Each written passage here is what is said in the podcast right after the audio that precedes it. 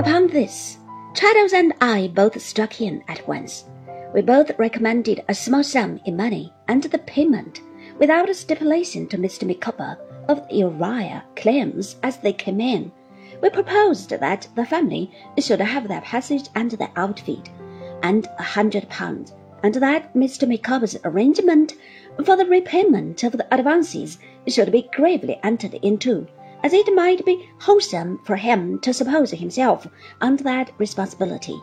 To this I added the suggestion that I should give some explanation of his character and history to Mr. Peggotty, who I knew could be relied on, and that to Mr. Peggotty should be quietly entrusted the discretion of advancing another hundred. I further proposed to interest Mr. Micawber in Mr. Peggotty by confiding so much of Mr. Peggotty's story to him as I might feel justified in relating, or might think expedient, and to endeavour to bring each of them to bear upon the other, for the common advantage. We all entered warmly into these views, and I may mention at once that the principals themselves did so shortly afterwards with perfect goodwill and harmony.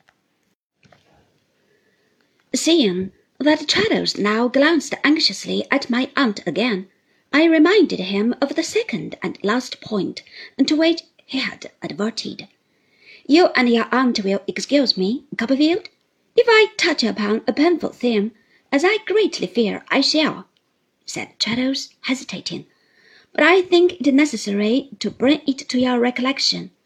On the day of Mr. Micawber's memorable denunciation, a threatening allusion was made by Uriah Heep to your aunt's husband. My aunt, retaining her stiff position and apparent composure, assented with a nod. Perhaps, observed Traddles, it was mere purposeless impertinence. No, returned my aunt. There was, pardon me, really such a person, and at all in his power? Hinted Traddles. Yes, my good friend, said my aunt. Traddles, with a perceptible lengthening of his face, explained that he had not been able to approach this subject, that it had shared the fate of Mr. Micawber's liabilities in not being comprehended in the terms he had made, and that we were no longer of any authority with Uriah Heep, and that if he could do us, or any of us, any injury or annoyance, no doubt he would.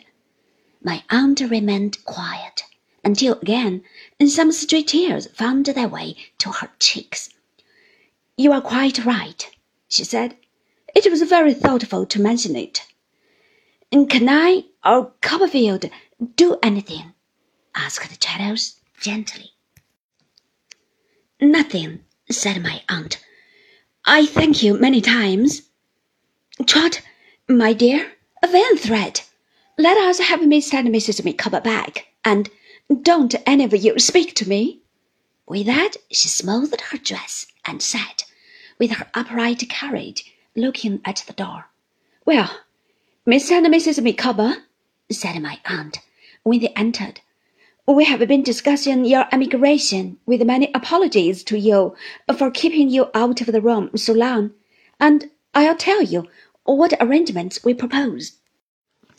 These, she explained, to the unbounded satisfaction of the family, children, and all being present, and so much to the awakening of Mr. Micawber's punctual habits in the opening stage of all bill transactions, that he could not be dissuaded from immediately rushing out in the highest spirits to buy the stamps for his notes of hand. But his joy received a sudden check, for Within five minutes, he returned in the custody of a sheriff's officer, informing us in a flood of tears that all was lost.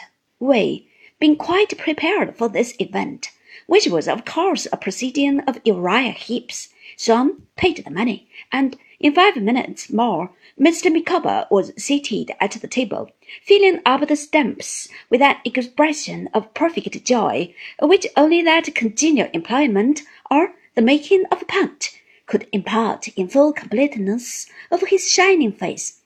To see him at work on the stamps with relish of an artist, touching them like pictures, looking at them sideways, taking weighty notes of dates and amounts in his pocket book, and contemplating them when finished, with a high sense of their precious value, was a sight indeed.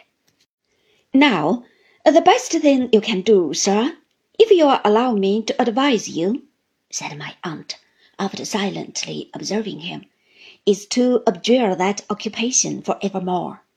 Madam, replied Mr. Micawber, it is my intention to register such a vow on the virgin page of the future.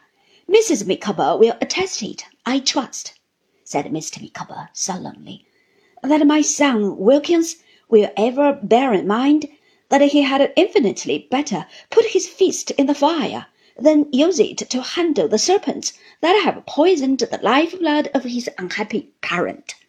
Deeply affected, deeply affected and changed in a moment to the image of despair, Mr. Micawber regarded the serpents with a look of gloomy abhorrence, in which his late admiration of them was not quite subdued, folded them up, and put them in his pocket. This closed the proceedings of the evening.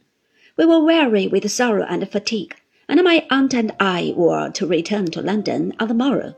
It was arranged that the Micawbers should follow us after effecting a sale of their goods to a broker, that Mr. Wickfield's affairs should be brought to a settlement with all convenient speed under the direction of Traddles, and that Agnes should also come to London pending those arrangements. We passed the night at the old house, which, freed from the presence of the Heeps, seemed purged of a disease, and I lay in my old room like a shipwrecked wanderer come home.